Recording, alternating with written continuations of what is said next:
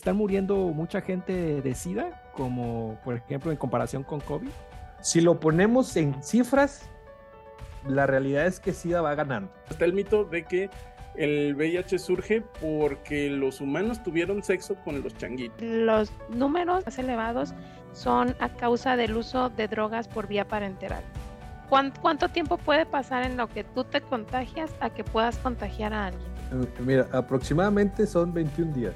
¿Qué tiene México para contrarrestar la, el VIH? ¿Y desde hace cuánto se conoce VIH y todavía es fecha que no se logra tener una vacuna estable? Sí se ha visto que en una persona hay poblaciones diferentes del virus, lo que sí haría que fuera muy complicado hacer una vacuna. Del lado técnico estamos en una pandemia. Sí es. Estás escuchando Ciencia Ligera, un podcast donde nos reunimos amigos para platicar acerca de datos, eventos, hechos y avances científicos de una manera ligera y divertida, con el fin de que te sumerjas o te ahogues en el fascinante mundo de la ciencia. Hola, sean bienvenidos a un nuevo episodio de Ciencia Ligera. En esta ocasión vamos a tener un invitado especial. Él es Carlos Roberto González Soto, es licenciado en enfermería por la Universidad Autónoma de Coahuila. Además, egresado del Instituto Nacional de Salud Pública como máster en salud pública con orientación en enfermedades infecciosas y actualmente está haciendo el doctorado en la Universidad Contemporánea de las Américas en esta misma disciplina. Además, ha formado parte del Centro Nacional para la Salud de la Infancia y la Adolescencia en el programa de vacunación universal de manera federal y estatal en los servicios de salud de Coahuila. Fungió como jefe estatal del Departamento del Programa de Salud para la Infancia y la Adolescencia en los servicios estatales de salud de Quintana Roo y actualmente es coordinador académico de eh, licenciatura en enfermería y profesional técnico en enfermería general de la Escuela María Josefa Medina de Vallarispe, la cual pertenece a la Cruz Roja Mexicana, Delegación Saltillo, y además es responsable de la unidad de vigilancia epidemiológica del Hospital Santa Teresa en Saltillo, Coahuila. Hola Carlos, ¿cómo estás? Hola, Alan, muy bien, muchas gracias. ¿Están muriendo mucha gente de SIDA, como por ejemplo en comparación con COVID? Si lo ponemos en cifras, la realidad es que SIDA va ganando. Eh, en este caso, por infecciones va ganando. Si lo ponemos en cifras, eh, si lo ponemos por magnitud en, tiempo, en temporalidad, eh, em, creo, estoy casi, casi, estoy a nada, un 98% seguro que la mortalidad que tuvo en un inicio COVID fue mayor que la, el contagio por VIH. ¿Por qué? Por el mecanismo de transmisión. A ver, bueno, y, entonces, ¿cómo, surge? ¿Cómo surge el VIH? Pues, o sea, porque, bueno, hay que hacer una, una diferencia. VIH eh, es el virus que, que causa la infección y el SIDA es la enfermedad o el síndrome, como el nombre lo dice, síndrome de la inmunodeficiencia humana, que es producida por este virus. Entonces sí tenemos que entender que son dos cosas diferentes. Hay personas que están infectados con VIH, pero que todavía no han desarrollado el, el síndrome, ¿no?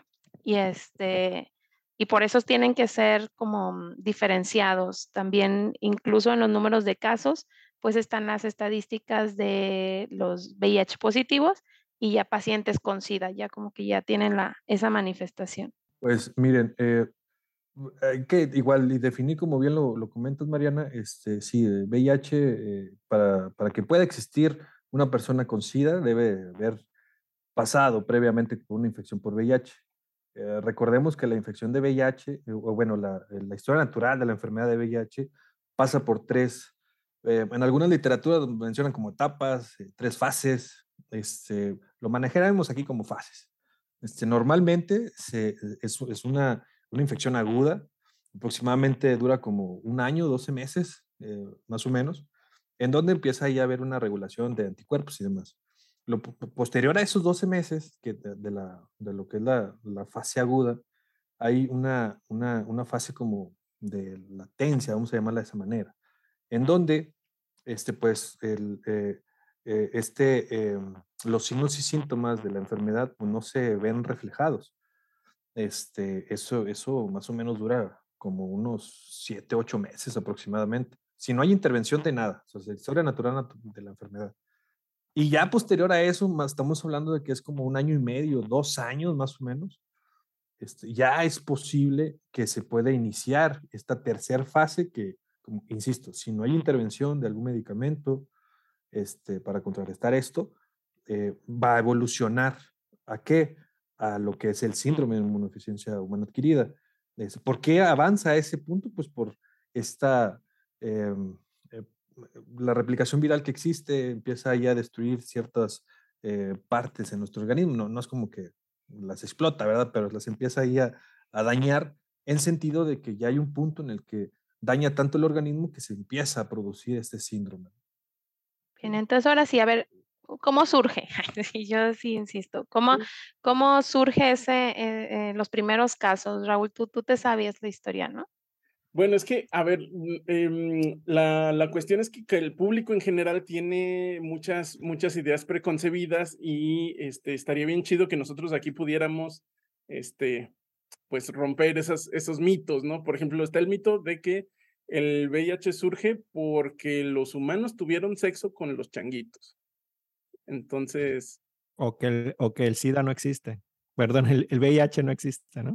Bueno, bueno, ya estás muy extremo, pero sí, bueno, también, también. También, pues el, uno de los descubridores, ¿no? Mismo uno de, los, descubridores acaba de decir, casi, hace poquito.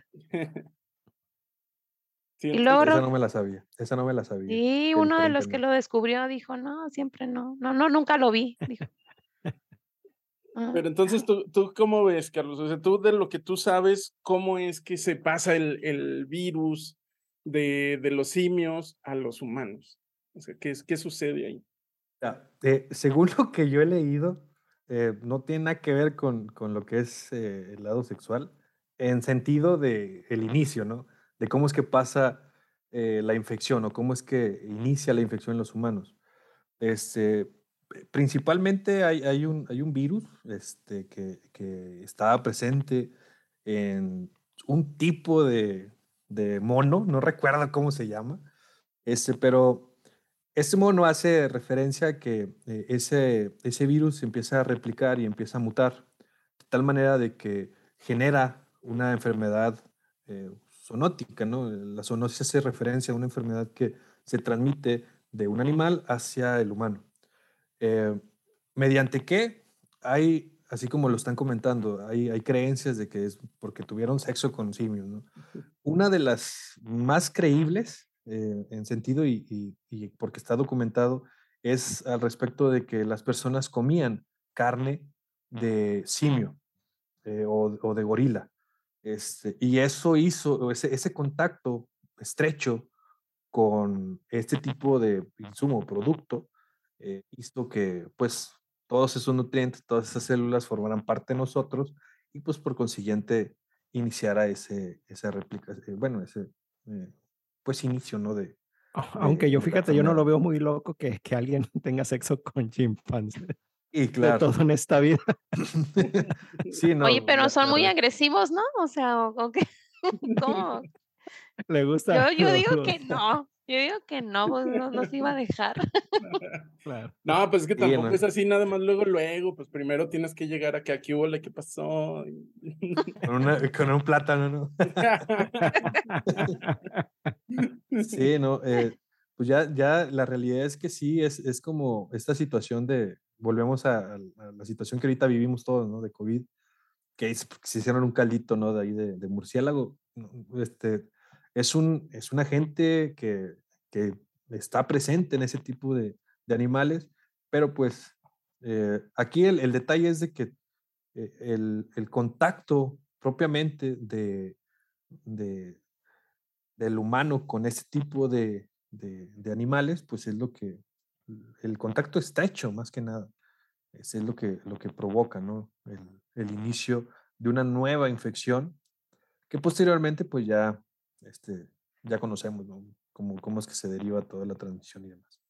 Ya ven, como siempre les decimos, no anden ahí jugándola con los animales este, exóticos que no convivimos.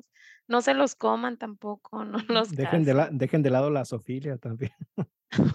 Sí, sí, claro. La sofilia, ya ahí insiste, no sé qué sabe, o sea, ya ahí sabe algo.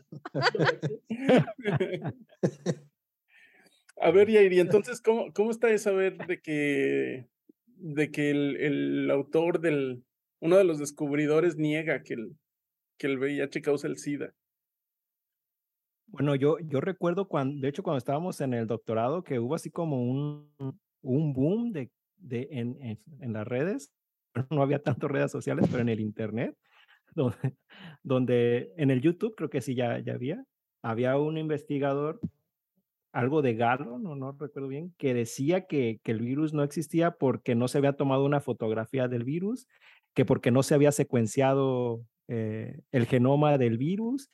Todo el mundo puede ir a datos a checar la, este, las secuencias, etcétera, ¿no? Sí existe, chavos, entonces cuídense. Sí, claro. Bueno, volviste, te trabaste un poquito, pero volviste para lo importante, para decir que sí existía. Bueno, y este, este surgimiento ya de la infección en humanos, más o menos cuándo sucede, por, por, qué, por qué épocas pasa.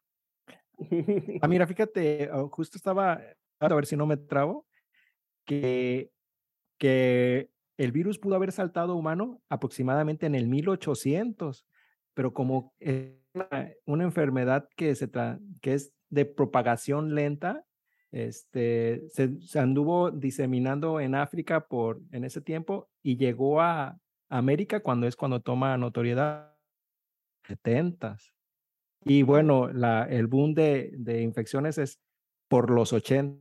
En los 80.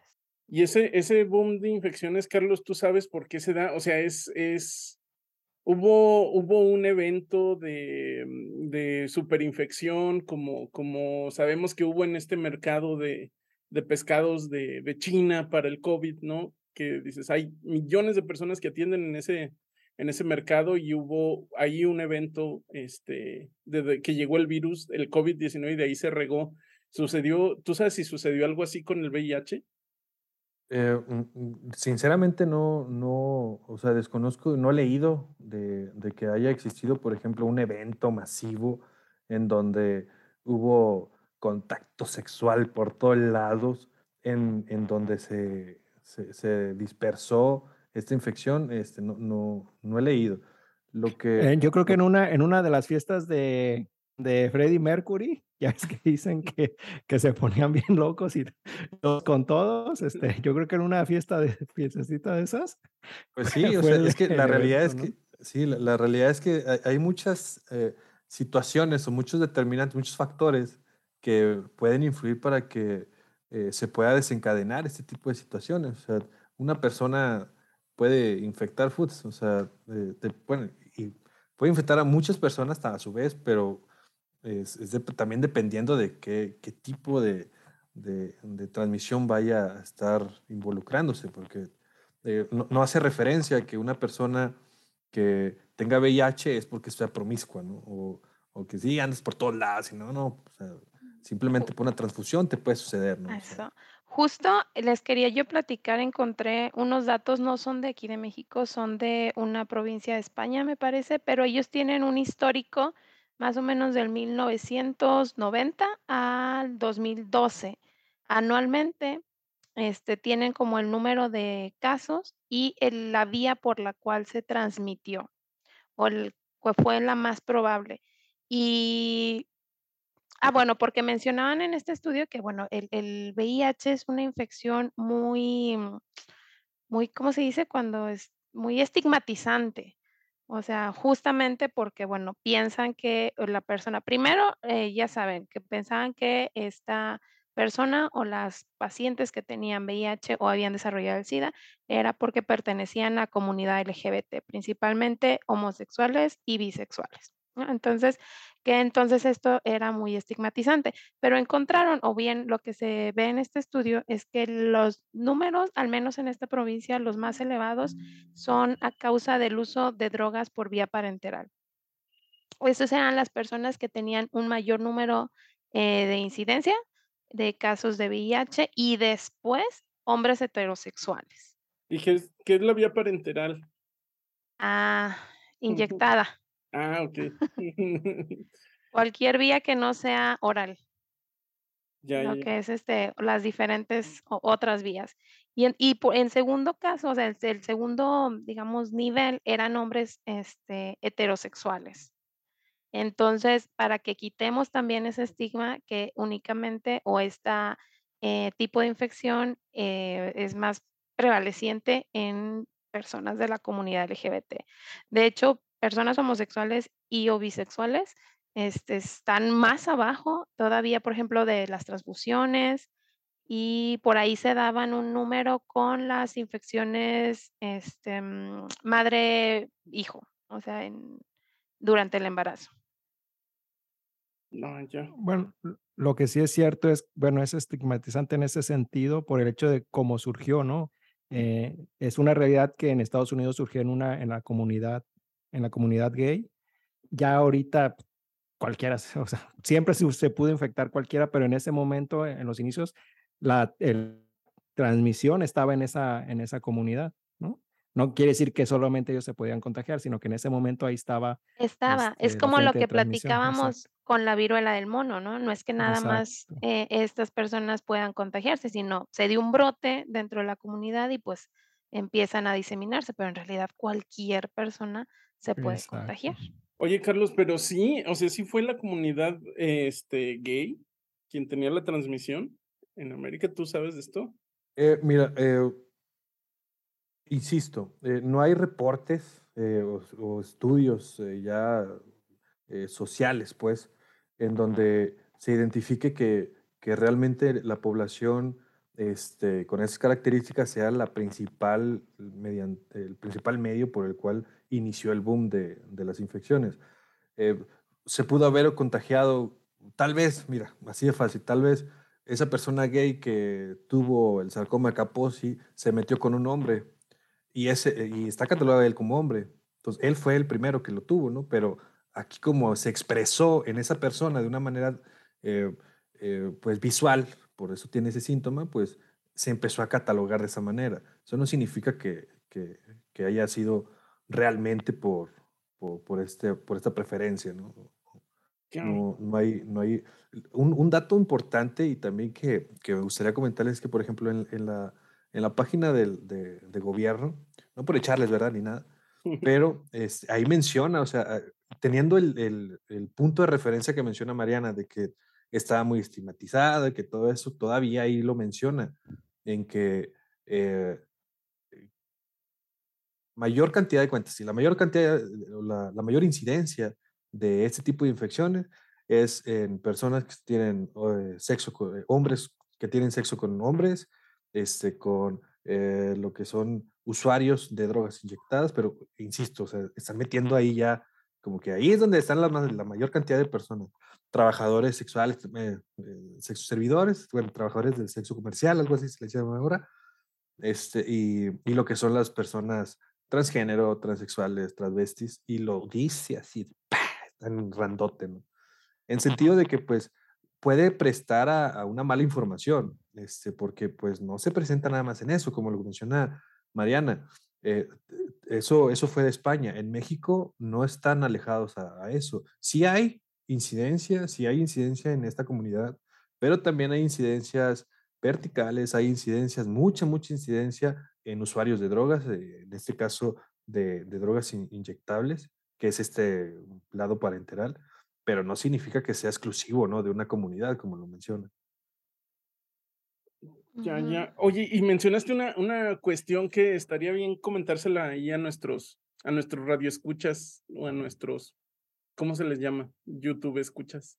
Este, el sarcoma de Kaposi. O sea, ¿qué, qué es eso del sarcoma de Kaposi? Se oye muy, muy complejo. Eh, eh, pues es, es un, em, es una característica mediante la cual se expresa eh, el síndrome de inmunodeficiencia humana adquirida. Este, ¿qué, qué es? Es una, es una lesión en la piel, así a grandes rasgos, eh, mm, muy inestable, porque pues es, es como no sé, es que, ¿cómo te explico? Es como una ampollota este, reventada.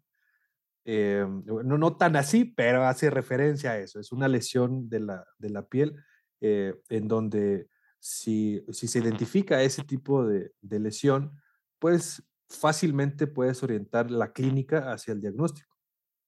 A decir, ya tienes SIDA. Ya. Exactamente. Oye, porque, eh, por ejemplo, una, eh, una, una, pregunta que, que, yo creo que muchos nos hacemos, y sobre todo eh, las personas que somos hipocondriacas, es este, ¿cómo sé si, si, tengo, si tengo VIH? Esa es una prueba, Jair, y ya. sí, exactamente. Bueno, si no, este, o sea, pero me que da nada hacerme una prueba o algo así, o sea, ¿algún síntoma en especial? ¿Hay un síntoma? ¿O son como síntomas como COVID. muy comunes? Haz de este cuenta que es COVID. Iniciaste COVID, haz de cuenta que iniciaste SIDA. Vean, perdón, VIH, la infección con VIH. Es una infección como un resfriado. Este, de hecho, eh, la reacción del organismo es muy similar a la de un resfriado. Lo que pasa acá es la cronicidad mediante la cual se mantiene esa, e, e, esa alteración en el organismo, que es lo que genera el síndrome. Es, pero lo primero, eh, si estuviste en riesgo, obviamente te tienes que ir a hacer una prueba. No, no te estoy diciendo a ti, ¿verdad? Le digo a los, a los que nos están escuchando. Si hay una persona en la cual, eh, no sé, tuvo sexo casual, eh, teniendo en cuenta de que estoy tomando el medio de transmisión por vía sexual, si se tiene una relación casual sin protección, una persona que no conoces e inicias al cabo de cinco días posteriores al acto con signos y síntomas sugestivos a una enfermedad respiratoria, astenia, eh, eh, astenia es el cansancio, es este cansancio generalizado, eh, dolor de garganta, dolor de cabeza, y tuviste eso previo, digo, pueden ser muchas cosas, pero una, uno de esos riesgos puede ser la infección por VIH. Lo que se tiene que hacer es, mm, si como se suele, perdón.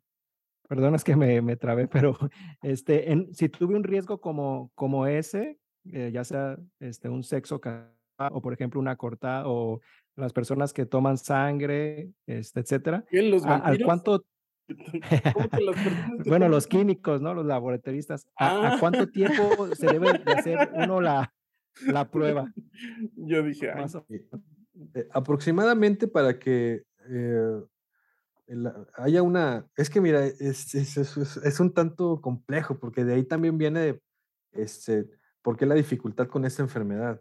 Pero eh, si se expresa, hablando no de signos y síntomas, hablando inmunológicamente, si se expresan los, los virus, en este caso viriones y demás, se puede identificar pero puedes tú tener una infección y mira, ni te hace nada. Hasta el momento en el que pasa algo en tu organismo, en, el contexto, en los determinantes eh, eh, principales del organismo, ya sea, eh, no sé, una enfermedad, una, una enfermedad este, ajena a lo que es VIH, a, lo que es la infección. cualquier situación puede este, rebotar que, inicie ese proceso de replicación viral y, puede ahora sí salir y resulta que te infectaste hace dos años. Este, sin embargo, pues no, no, hubo, no, hubo forma de que se estuvo este, expresando. Lo, lo, que se les comente y lo que, es, lo que viene a ser la, la promoción a la salud para la prevención del VIH slash SIDA, SIDA este, es que, pues, si tienen este tipo de conductas, es preferible que cada 15 días, cada mes, se estén continuamente realizando pruebas rápidas de VIH. Las pruebas rápidas es un tamizaje. Este es, eh, eh, son muy sensibles, en sentido de que si encuentran algo, ya hay, una, ya hay un foco rojo. Y ya después de eso ya se hace algo más específico. Pero pues a fin de cuentas, eso, eh, si tienes conductas de riesgo de ese tipo, conductas de riesgo haciendo referencia a que estás expuesto o o, si conoces el mecanismo de transmisión, pues también uno ser capaz de identificar que estoy en riesgo de que pueda contagiarme de eso. Y, y no solamente eso, digo, hay un chorro de infecciones, ¿no? Que, que también se pueden, este, pueden suceder a través de ese tipo de transmisiones. Porque incluso, bueno, yo había leído o escuchado que em, puedes incluso salir negativo a la prueba mucho tiempo después. O sea, de, ok, tuve alguna conducta de riesgo, mm, no sé, me di cuenta o lo que sea, me hago prueba negativo, eso no significa que yo sea en realidad negativo, sino tenemos que es, continuamente o cada cierto tiempo estar realizando pruebas porque, como dices, pues quizás en ese momento no se detectó, pero que no, no quiere decir que en algún determinado momento, como ya se mencionó, que puede durar años, este, se vaya a, a activar por algún motivo, ¿no? Entonces, este, está, está complicado porque se puede vivir con él durante mucho tiempo sin saberlo, ¿no? Sí, ¿hace cuánto fue el Corona Fest? O sea, tiene, no tiene mucho, pero bueno. no sé, hace como unos cuatro meses, ¿no? Está, está, haciendo, va a hacer cuentas. No, no fíjate, algo que es, que es muy polémico aquí es, por ejemplo, en la industria de, de, de la pornografía, ¿no? Porque según, según lo comentábamos, este, tienen que pasar, o sea, la, el límite mínimo de detección de la prueba son 15 días, ¿no? Entonces, ellos se supone que se están haciendo chequeos constantes porque todas las escenas las filman sin protección. Entonces, este, sin condón, sin nada. Entonces, este, ¿qué pasa si se contagian entre las dos pruebas, no? O sea, te, te hacen la prueba, sales negativo, al siguiente día, este, te vas de parrandón y puede ser sexual o puede ser a través de, de drogas o lo que sea. Este, te contagias y luego a los cinco días tienes otra escena, todavía te faltan cinco días para hacerte la segunda prueba y ya grabaste, no sé, no sé, no sé qué tan seguido graba, tenemos que invitar aquí a, a, a Mía Marino, algunas de esas, este, pero imagínate, o sea, ya grabaste una escena cada día y pues ya, ya estuviste, este, transmitiéndolo, ¿no? Entonces. ¿Es así de rápido? Eso sí no lo sé. Nunca creo que no me, o no me acuerdo. O sea, ¿Cuánto, tiempo puede pasar en lo que tú te contagias a que puedas contagiar a alguien? Ah, mira, buena pregunta. Yo tampoco lo sé. Eh, eh, mira, aproximadamente son 21 días.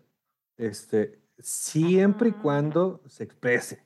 Siempre y cuando, porque, insisto, o sea, puedes eh, infectarte, sin embargo, no, o sea, el, virus puede permanecer dentro del, del núcleo de las células y es indetectable, o sea, de hecho es indetectable para las pruebas. Eh, deben ser pruebas muy específicas, muy, muy, muy específicas para poder detectarlo. Este, eh, y aparte, si no hay replicación, no va a haber nunca una prueba positiva, o sea, no, no, no, no va a haber forma ¿no? de, de saberlo. ¿Qué tipo de pruebas se hacen para detectar el COVID? Todo el mundo sabemos que se hace con PCR, ¿no? Y algunas pruebas rápidas, pero en, en SIDA, ¿qué se usa? Para detectarlo? Es, igual. Este, bueno, son, son algunas pruebas serológicas, entre ellas es uno que eh, es una prueba rápida. Eh, desconozco exactamente qué componentes sean, pero eh, esas pruebas rápidas detectan de igual manera de hay alteraciones en, en, lo que es sangre capilar. Este, y esa alteración te la demuestra en menos de cinco minutos. si hay algo, ¿no? Mm. Eh, y ya si, si, si, hay una no, es como que prende un foco, ¿verdad? Pero si sale positiva, no significa que tiene la enfermedad, o sea, no significa que estés contagiado, significa que hay algo que, es, que, es, eh, que, que, puede hacer que sea o no sea. Por eso es como la prueba de tamizaje, porque entre más sensible sea, puedes agarrar un chorro de gente, puedes identificar mucha gente. Ya después de esa sensibilidad, pues ya viene una prueba más específica para poder identificar ahora sí y descartar, ¿no? tú sí estás, tú fuiste eh, positiva a la prueba sensible, pero ya específicamente ya no y te, se, se descarta, ¿no? O sea, nada eh, más, nada más este detecta anormalidades, por así decirlo. y ah, luego ya eso te da el pie para hacer una prueba específica. Sí, así es. Mm. Y, mientras... y, las demás pruebas son este, de sangre. O sea, no, no, hay, no hay otra forma de, de, identificar. Bueno, también muy seguramente el licocefalorraquí y demás, pero no tendría caso hacer una, eh, una toma de ese tipo porque pues si está, sale en sangre, pues es más, más rápido, más cómodo. Oye, Carlos, y luego, bueno, vamos a hablar de, vamos a, yo creo que estaría bien que habláramos de las dos partes, ¿no? Del después, de que ya saliste positivo, pero también hay que hablar un poquito del antes, y esto es muy interesante porque no hay mucha información al respecto. Este, ya hay una manera de prevenir la, el contagio, ¿no? De VIH. O sea, si tú sabes que te vas a aventar un cotorreo acá chido, este, hay una manera. Chido, pero no chido. sí, pero chido. Este, que, que, se, que se conoce como PrEP y es por ahí muy popular, pero como, como subcultura, como que no está tan, tan a la vista. ¿Qué es, ¿Qué es esto del PrEP? No sé si nos puedes platicar. El PrEP es un medicamento, bueno, son, son dos medicamentos, bueno, hay, hay, hay ya diferencias, ¿no? Eh, hay uno que son dos medicamentos en una sola tableta y hay uno que son tres medicamentos en una sola tableta. Eh, no tiene caso que les comente cuáles son, pero lo que, de lo que se trata es de que em, este, este, medicamento lo que hace es de que mm, mejore pues el, el, lado inmunológico de tu organismo para que pueda contrarrestar el efecto de una posible infección de, del virus, o sea, grande rasgo, ¿no? Este, se, se realiza, se utiliza en México no, actualmente no tenemos eh, disponibilidad dentro del cuadro básico de medicamentos, no existe.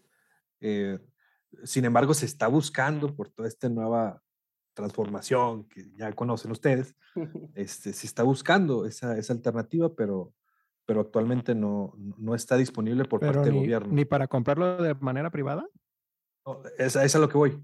De, por parte del gobierno que lo tenga disponible en su cuadro básico, no pero sí se puede conseguir de manera privada, en sentido de, eh, eh, son pocos los lugares donde se pueden conseguir, pero sí hay farmacias, eh, digo, no digo marcas, pero sí hay farmacias en donde se, se pueden solicitar, porque tampoco es como que tengan un stock. sí se tiene que, que, solicitar, este, porque mm, que yo conozca, no hay en México una fábrica, por ejemplo, una industria, un laboratorio que lo genere.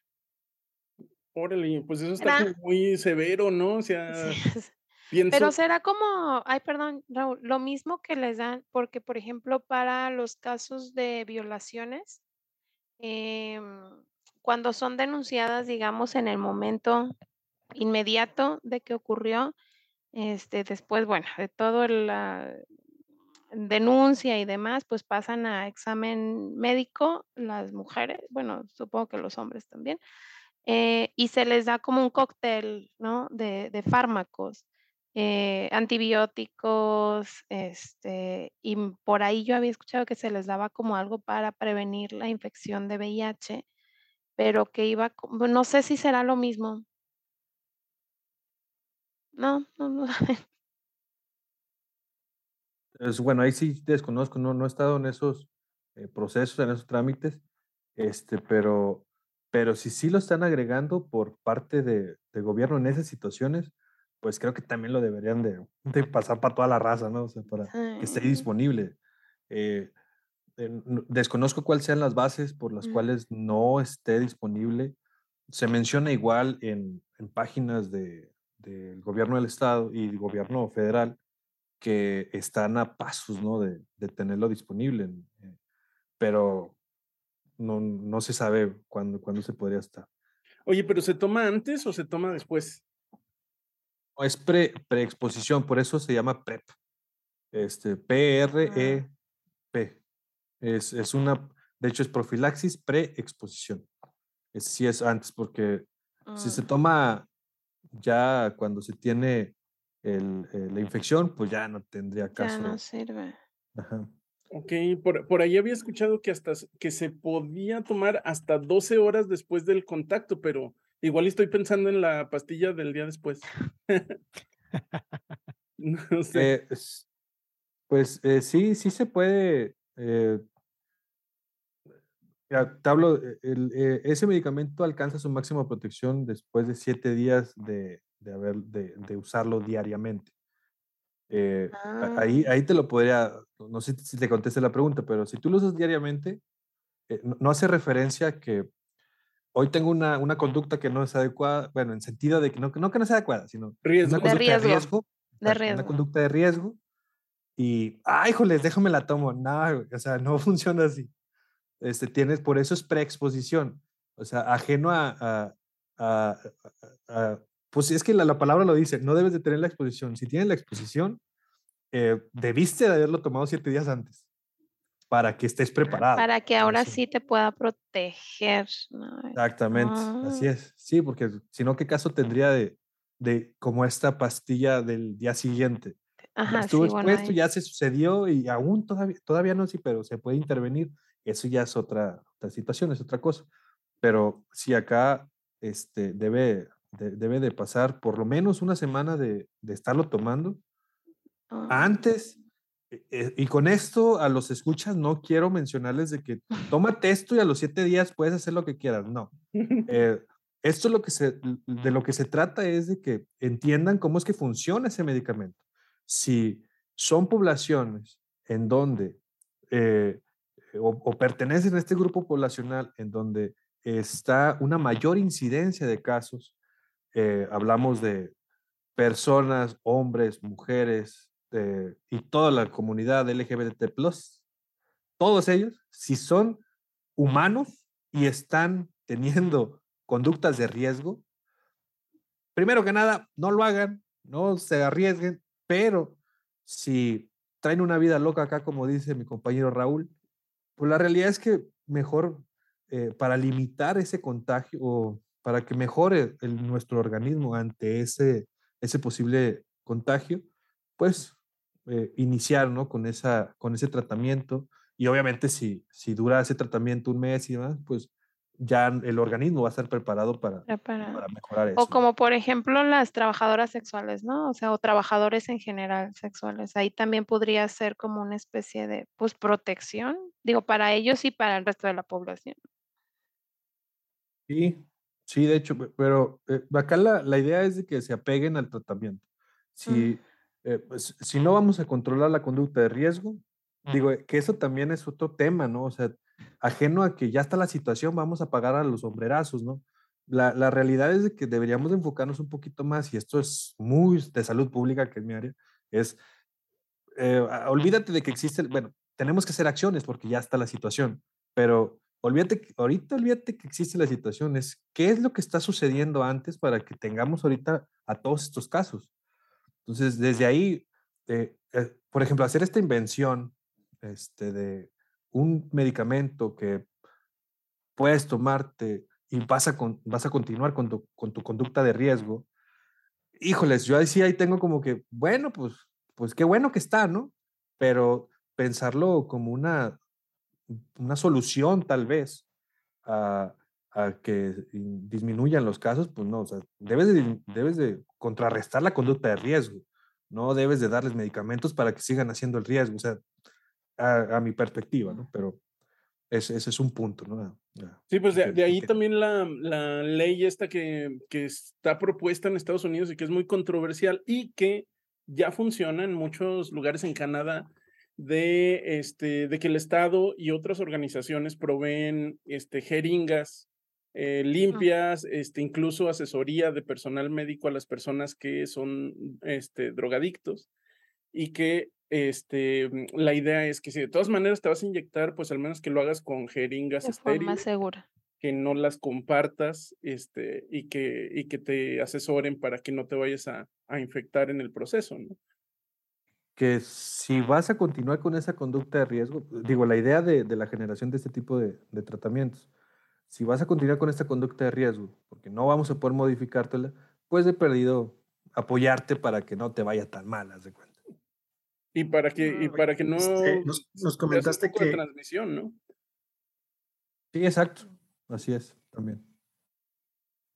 Nos comentaste que pues México no tiene en su cuadro básico esta, esta pastillita, pero ¿qué tiene México para contrarrestar la, la del VIH?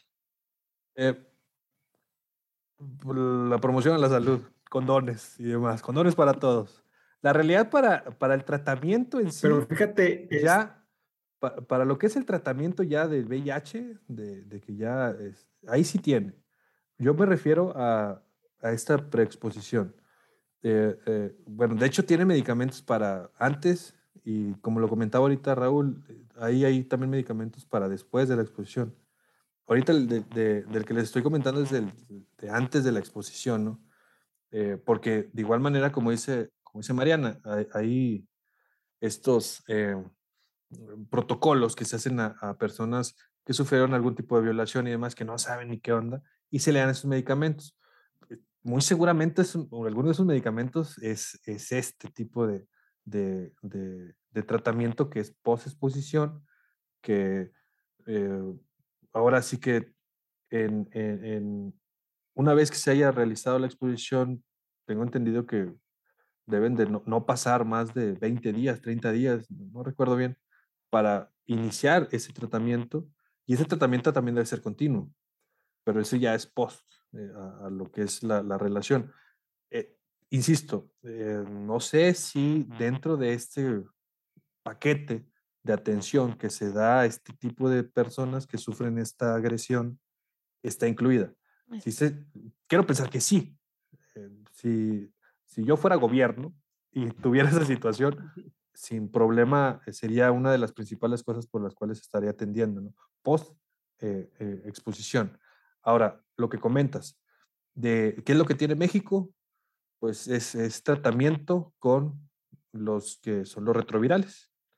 Este... Ah, pero en, cuanto, me refiero más en cuanto a prevención, porque recuerdo como en los años noventas, sí había como una campaña en televisión de como más, este, más contra la enfermedad y en este tiempo yo eh, ya no veo tanto televisión tampoco, pues veo más otras Netflix y esas cosas, pero este, ya no veo como tanto esa promoción en, en, en la televisión. ¿Sí existe esa promoción? ¿No existe? Yo siento como que la promoción contra el, contra el, el VIH ha, ha, decaído en México, ¿no es así? Eh, no, no, no solamente en eso. De hecho, o sea, esto es una enfermedad que está prevaleciendo en México desde años, ¿no? Pero no es la única enfermedad infecciosa que existe. Este, hay bastantes. Ahorita, por ejemplo, hay un boom muy fuerte en Coahuila de rickettsiosis. Este, eh, esta enfermedad pues, es una enfermedad causada por la mordedura de una garrapata que está infectada por este, este agente infeccioso. Eh, sucede la situación y empieza a ver eslogan. Los eslogan y esta comunicación social que existe va muy enfocada hacia la prevención. Hablando de enfermedad infecciosa, eh, tuberculosis es otra enfermedad que está es prevalente, o sea, siguen y siguen saliendo casos y casos y casos y casos y Dime si has visto un comercial de eso. Este, la realidad es que sí hace falta bastante ubicarnos en atención primaria a la salud. Una de las rúbricas o uno de los puntos específicos de la atención primaria a la salud es promoción de la salud, prevención de la enfermedad y educación para la salud. son tres rubros muy grandes y muy complejos de poder modificar. ¿Por qué? Ahorita lo dijimos. Eh, la, idea de, del personal de salud que debe de tener actualmente la salud es generar modificaciones en las conductas de riesgo, eh, en sentido de que podamos nosotros eh, modificar eso. Eh, ¿Para qué vamos a estar? Digo, sí se deben de atender las personas que están enfermas, sí, pero si se enfocara la, pues el interés político, la realidad, si si se enfocara hacia la atención primaria de la salud, como comentas, tú podrías estar viendo como en los años 80, 90, eslogans, eh, flyers, eh, eh, cartelones, en donde comentaban de que debes de, debes de generar conciencia. ¿Para qué? Para no, no realizar esas conductas de riesgo. O, nada más, ya para cerrar como este tema de, de medicamentos así, pues eh, no sé si le contesté a Yair, pero a lo que creo que me, salió un poquito, pero sí se hace eh, en Secretaría de Salud a nivel federal y a nivel de los estados. Hay un programa específico de VIH en donde se identifica, bueno, de hecho hay eh, centros, les llaman capacits, este, en donde se van y se atienden ahí las personas que, que tienen esta infección. Este, existe promoción a la salud, existe gente que está realizando acciones para limitar que, que exista eh, un riesgo de infección. Este, sin embargo, está muy under, o sea, no, no está como en la tele, tele abierta, ¿no? Sí hace falta bastante, eh, en, en, ese sentido que yo he estado trabajando en ese punto, muy seguramente el presupuesto es en donde está la falla, porque el presupuesto para lo que es promoción y prevención de la salud, de, bueno, promoción de la salud, prevención de la enfermedad, es, eh, sí es vasto, pero es necesario más. Más. Eh, pues hay que, hay que hacer un llamado este, rápido a, esas personas que están encargadas. Ahí está TikTok y ese es gratis, ¿no? Este, lo pueden subir rápido y mucha gente ve. O sea, ya creo que, hay que el Secretaría de Salud debería de pasar ya también estas plataformas. Claro. Para la promoción. Sí, un poquito, fíjate qué bueno que tocas ese punto, porque justo iba más o menos lo que iba yo a hablar es, era un poquito de estos centros que atienden especializados a atender ya pacientes con VIH o SIDA. Em, en México, así nada más rápido, una estadística, los estados eh, con más casos em, que hay es Ciudad de México, después Estado de México y después Veracruz. Ya de ahí, pues ya se distribuye en los demás estados. Y al menos en Ciudad de México había clínicas en donde se atendía, se daba la promoción a la salud, es decir, este, difusión a este, evitar conductas de riesgo, etcétera. Y además se proveía de medicamentos a los pacientes que ya estaban, es decir, ya ellos podían acceder al medicamento de forma gratuita, pero hace pues relativamente poco, muchos de estos centros cerraron en Ciudad de México y era muy difícil encontrar el medicamento porque aparte es muy caro, tienen que estarlo tomando pues diario y se vuelve no costeable pues para toda la población. Sí, y además algo, algo como que se está haciendo mal, se cerraron esas cosas, pero también hace poco leí que hay un aumento de casos en Quintana Roo, en Yucatán, en Colima mismo, donde yo estoy, pero yo no sé identificar por qué será porque la, esa promoción de la salud o se, se, abandonó esta parte, no sé, pero sí hay un aumento de casos en, en algunos estados, ¿no? Y sí es preocupante. Sí, y bueno. También sería importante ah. ver contra qué lo están poniendo, este, porque igual eh, tal vez eh, mejoraron el, el, sistema de información y ahorita se ven más, ¿no? Eh, puede ser. O, tal vez en este año hicieron actividades para, para esta pesquisa y ¡pum! salieron más. Entonces, sí, sí tener ahí este, ese, ese punto de comparación, no sé, en, el año pasado, dos años, tres años, y saber también qué es lo que está haciendo. Porque, por ejemplo, yo estuve trabajando en Quintana Roo este, y ahí eh, conozco ahí a la, gente que está en, en, esos, en esos programas. Y si hay, si, es cierto, hay, puntos en los cuales se llega a pensar de que puede suceder alguna, algún aumento de casos, pero eso no, no refleja que, que se estén dejando de hacer actividades. Tal vez las actividades que se están realizando es la que generan que se exactamente. Entonces, tal mm. vez, tal vez por ahí también sea ¿no? la, la, la, opción que antes no se hacía, tal vez. Oye, pero yo, yo te quería hacer una pregunta en ese sentido. O sea, nosotros volteamos a ver hacia Dinamarca, porque últimamente estamos viendo mucho hacia Dinamarca, ¿no? Y, este, y allá el VIH no es una enfermedad mortal. Ya el tratamiento que se le da ha, ha hecho que se logre este, bloquear completamente la transmisión de la, de la madre al hijo durante el embarazo y este, convertir a esta enfermedad que antes era una condena de muerte en, en una enfermedad crónica manejable, ¿no? Pero ¿tú crees que es el caso en México? Pero es el mismo tratamiento que se utiliza en Dinamarca, en China, en donde sea aquí en México. Entonces, si, si lo ponemos en transición epidemiológica de la enfermedad, sí puedes ver, y, hacemos la comparación de, eh, de, los, de la incidencia, hablamos de, de, morbilidad, cuáles son los casos nuevos, y hablando de casos nuevos o casos existentes con VIH y de la mortalidad, eh, si nos vamos a 1950, eh, hay poco. Y luego, pum, hay un boom en el 1980. Y de ese 1980, tanto infecciones como muertes son bastantes. Inicia este proceso de, de, esta, modernización en lo que es la medicina este, como la conocemos y se genera este medicamento y se ve que hay una reducción. acá el detalle es el apego que se tiene por parte del paciente hacia el tratamiento, porque el tratamiento lo que realiza es, y eso es importante también, y es como que un punto eh, para, para, los compañeros, no sé si aquí nos vayan a ver gente que tenga eh, esta infección, que el tratamiento que se te esté dando eh, refleje o no refleje que tengas tú activada la infección, no significa que estás curado. Está la infección, pero debes de mantener tú constante, de hecho, es, es, un tratamiento ya de, por vida. ese, ese tratamiento lo debes de mantener porque donde quites eso, lo que comentaba Mariana, este, eh, centros donde se les daba atención. Es preocupante. ¿Por qué? Porque tal vez aquellos que se tenían eh, estabilizados, ¡pum! Y ahorita ya tienen el síndrome. Eso es, eh, digo, puede ser, ¿no?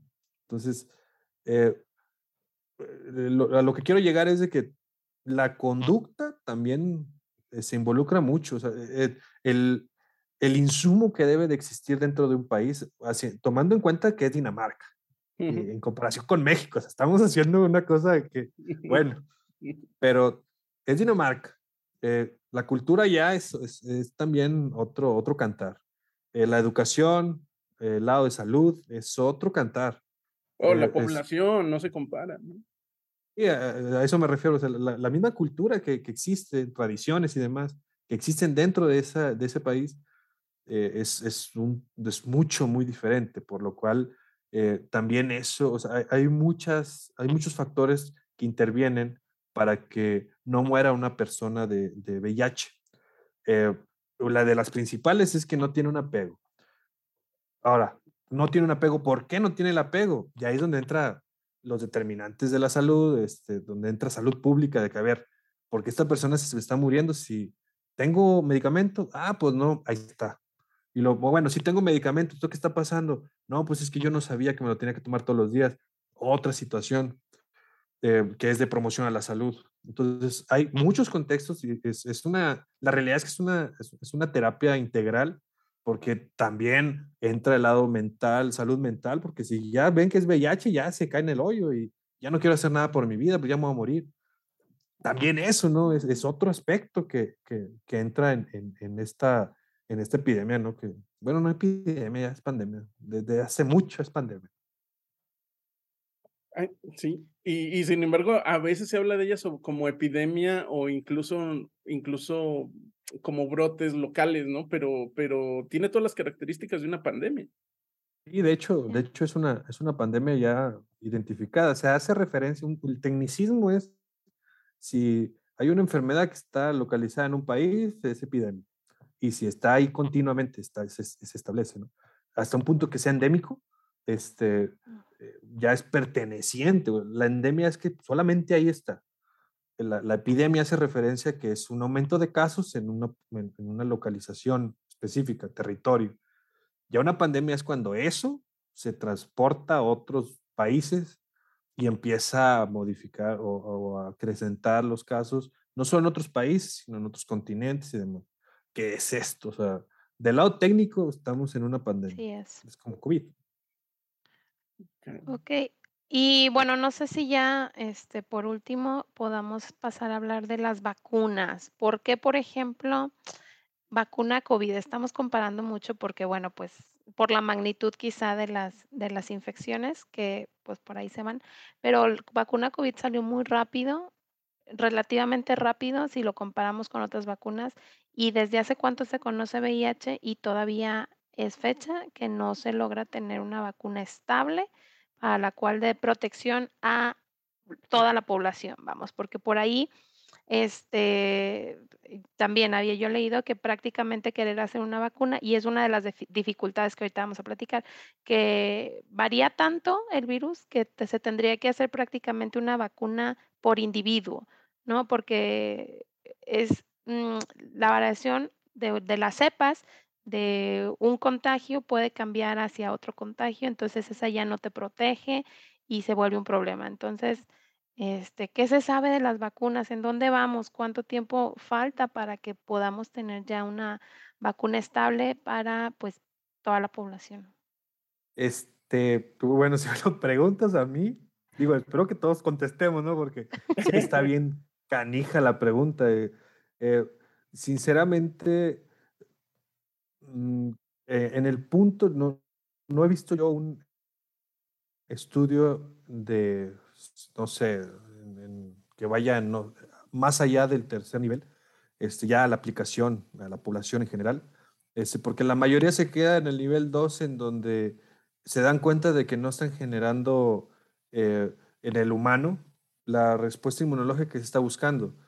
¿Por qué? Por esa situación que comenta Mariana. Este, tanta la variabilidad de esas mutaciones que mm, aún no se, no se encuentra una, eh, una sustancia que pueda generar en todos los individuos una respuesta común para un virus común. Lo lamentable es eso. Este, y eso es, creo es una fortuna para el VIH, porque el VIH está modificándose cada rato. eh, y, y eso es lo que hace también que, que perdure en, en los humanos durante bastante tiempo. ¿no? ¿En qué punto yo- estamos? Desconozco, pero adelante, Jair.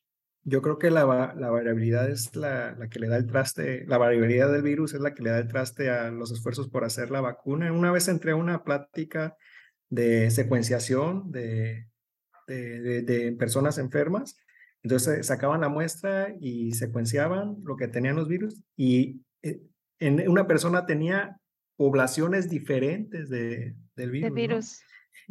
y luego le sacaban a, este, volver a secuenciar este tiempo después y ya tenía otra población de virus. O sea, en el mismo individuo tienes muchas poblaciones de, de este virus.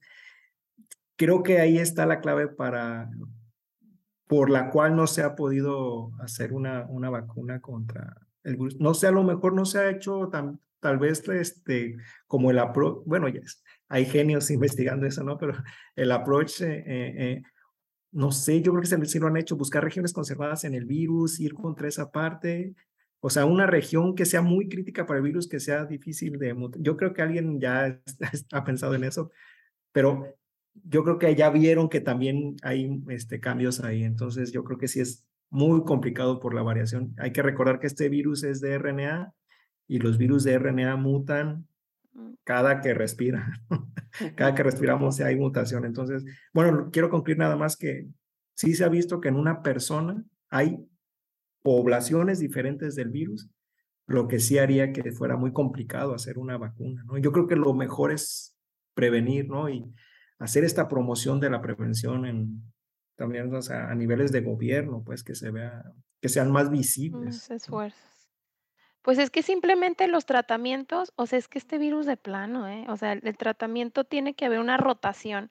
Eh, mencionaban que al, al principio de que se dio el tratamiento eh, era un solo eh, fármaco este, antirretroviral que se utiliz- utilizaba, pero al poco tiempo el virus ya generaba una resistencia y ese efecto positivo que tenía ya no se daba.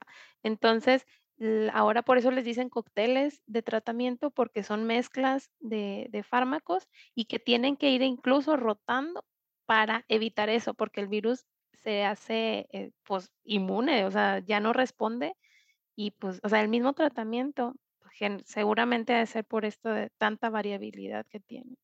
Sí, de hecho, eso es lo que, como lo, lo que me- a mí me confundió de la película de Dallas Buyers Club. Porque si ustedes se acuerdan, este, este personaje que se llamaba, es real, ¿no? Ron Woodruff, que lo interpreta Matthew McConaughey, Matthew Mc- este, alright, alright, alright, que, mm, que él está, empezó en un ensayo clínico donde le estaban dando eh, esta droga, era el AZT, este, y se estaba poniendo más malo, ¿no? Y hubo mucha controversia, hubo gente que decía que si se hubieran seguido tomando el AZT ya estarían muertos. Este, y entonces em, yo les quería platicar un poquito de eso. La razón es que al inicio no tenía idea el sistema de salud en Estados Unidos de qué dosis dar, entonces le estaban dando unas dosis terriblemente altas. Y este, el, el efecto secundario del AZT es que te bajan los niveles de glóbulos rojos. ¿No? Entonces te pones, te pones anémico. Entonces, básicamente ellos estaban matándolos, ¿no? Con, la, con una dosis muy alta de ZT. Fue sino hasta que ya empezaron a conocer cómo se comportaba el, el compuesto, que también era nuevo, que le bajaron a la dosis y luego vieron este efecto del que tú hablas, del que el virus de todas maneras se hacía resistente este, por, por selección natural o por selección, por evolución, este, y había que, había que cambiar los, los, los, medicamentos, ¿no? Entonces, este, sin embargo, en la película no te lo aclaran. En la película tú te quedas con la idea de que, ay, el AZT es malo. Y luego al final de la película te dicen, el AZT salvó sabe cuántos millones de vidas por, por la infección de VIH. Y tú dices, ah, caray, pues no queda malo. Pues no queda el malo. y esa, esa es la, ese es el motivo, ¿no? Este, y, y bueno, hay otro, hay otro gran asesino que ya lo comentamos un poquito aquí con el caso del VIH, que es este, los prejuicios. Este, todo lo, que hay alrededor de la infección con, el VIH este, y la prevención, ¿no? Porque estamos hablando de que no solo hay poca educación al respecto del VIH, hay poca educación en términos de conducta sexual, ¿no? No sé tú qué, qué opinas, Carlos, ¿cómo ves esto? O sea, tú eres, no sé si tú, tú eres de aquí de Saltillo, pero yo soy de Aguascalientes y en Aguascalientes somos muy persinados. Entonces, antes que decir, oye papá, ¿cómo me protejo contra el VIH? O sea, ya está tres pasos más adelante de la plática que no me voy a animar a tener con mis papás. Lo que apuesta eh, los organismos gubernamentales es tener nosotros propuestas, digo nosotros porque en su momento estuve trabajando ahí, tener nosotros alternativas para acercar esta información a grupos poblacionales. Por ejemplo, para niños no es un tema que, sea de promoción, va a orientar más a otras cosas, pero en el grupo adolescente, este, adolescentes, eh, adultos jóvenes, ya lo que es adultos mayores y demás, pero más enfocado en, esta, en el periodo de edad, vamos a decirlo, de 12 años hasta los 49 años aproximadamente, este, hay acercamientos de promoción y educación para la salud para prevenir no solamente esta enfermedad, sino bastantes más. Pero hablando específicamente de VIH, hay un programa específico de ellos. De hecho, eh, en uno de los, de los programas en donde yo estuve, que es el programa de salud de infancia y la adolescencia, ahí hay un rubro específico para la prevención de enfermedades de transmisión sexual y hay mucha promoción de esto a grupos poblacionales en este grupo de edad. Eh, ¿Qué grupo poblacional es? De 12 a 19 años, porque esa, hasta ahí es donde va a caer la adolescencia.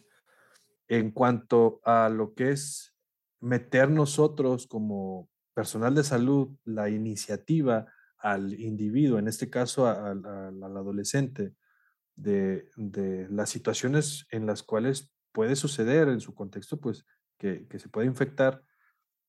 Eh, creo que eso es una de, de uno de los te aguas de visible la situación, eh, que puede marcar ahí un parteaguas para el acercamiento con la familia.